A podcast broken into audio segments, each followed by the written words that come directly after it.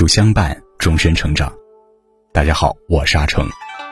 今天为您分享的文章题目是：说话留德，做事留心，做人留路。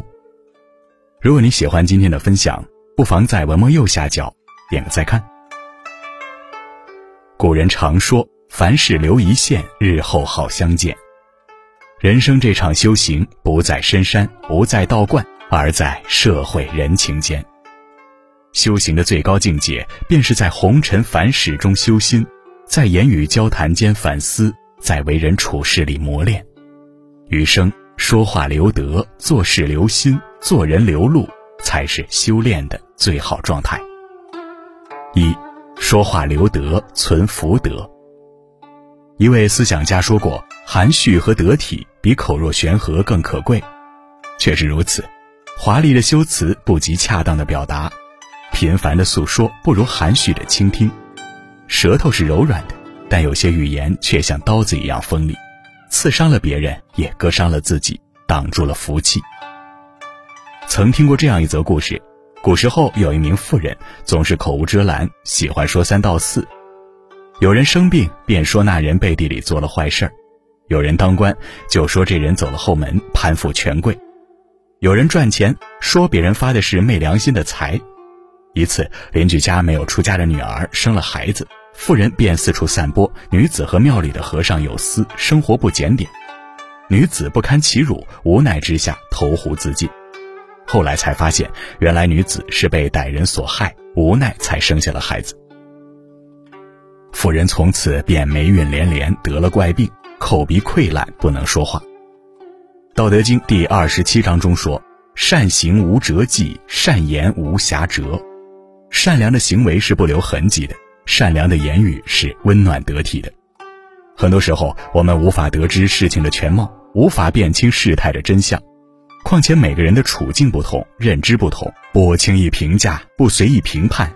温暖的话多说，冷漠的词少言。心中留善念，说话留口德，才能存福德。二，做事留心，得人心。生活中真正厉害的人，都是平易近人、做事留心、待人用心的人。正如《道德经》第十五章中有言：“敦兮其若朴，旷兮其若谷。”他们纯粹朴实，心胸宽广，能够用心做好每一件事儿，真心对待每一个人，久而久之便会得到别人的尊重，遇到贵人的帮助。明史中记载了大臣葛稚的经历。葛稚自幼家境贫苦，考取功名屡次不中。无奈只能在宰相府里做了名管家，但是他从不欺负下人，反而事事留心，在别人有困难时及时帮助。一次，府上一名仆人因为盗窃被关押，葛稚看出那人虽穿着朴素，却很有风骨，询问下才得知仆人家中老母病重，无奈之下才拿了府里的药材应急。葛稚听后，拿出自己的钱财为其母治病。后来这人科举高中，当了大官。便向朝廷举荐了葛稚，而葛稚也因为做事用心、待人真诚，得到了更多人的拥戴，一生官运亨通，长寿安乐。很多事情未必是表面看到的样子，事物的真理往往冷静下来才能看清，事实的真相常常需要格外留心才能发现。做事多留心，不着急下结论，才能看到他人的不易，体谅他人的难处。在不知不觉中，也会得到他人的认可，赢得他人的真心，无形中拥有好运。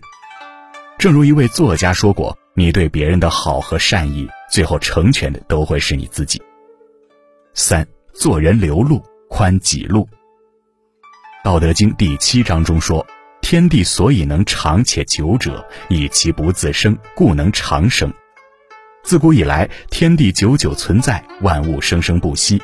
是因为他们能够容纳万物，接受共生。人生也是如此，社会生活中每个人都无法离开他人而单独存在。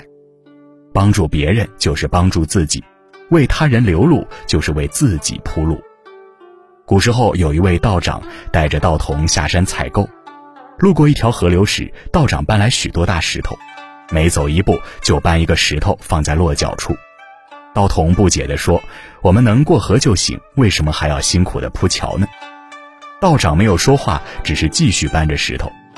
三个月之后，天气进入寒冬，河水变得冰凉。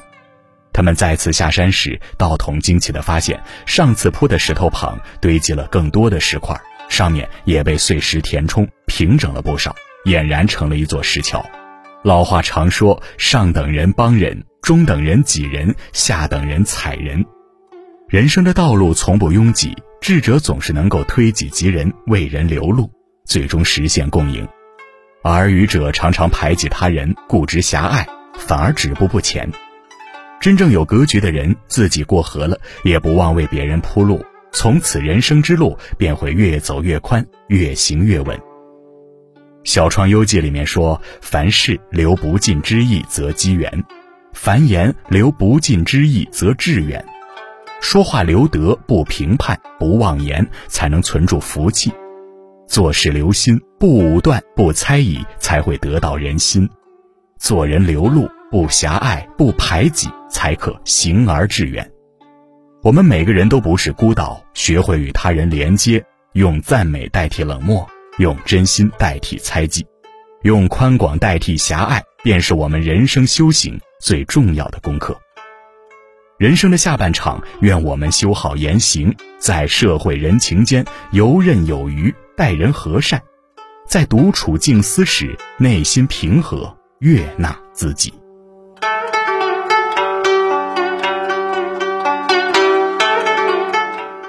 好了，今天的文章就跟大家分享到这里了。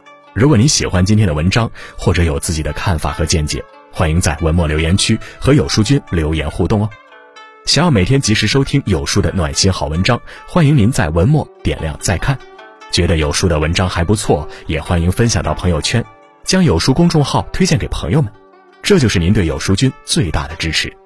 我是阿成，我在山东烟台向您问好。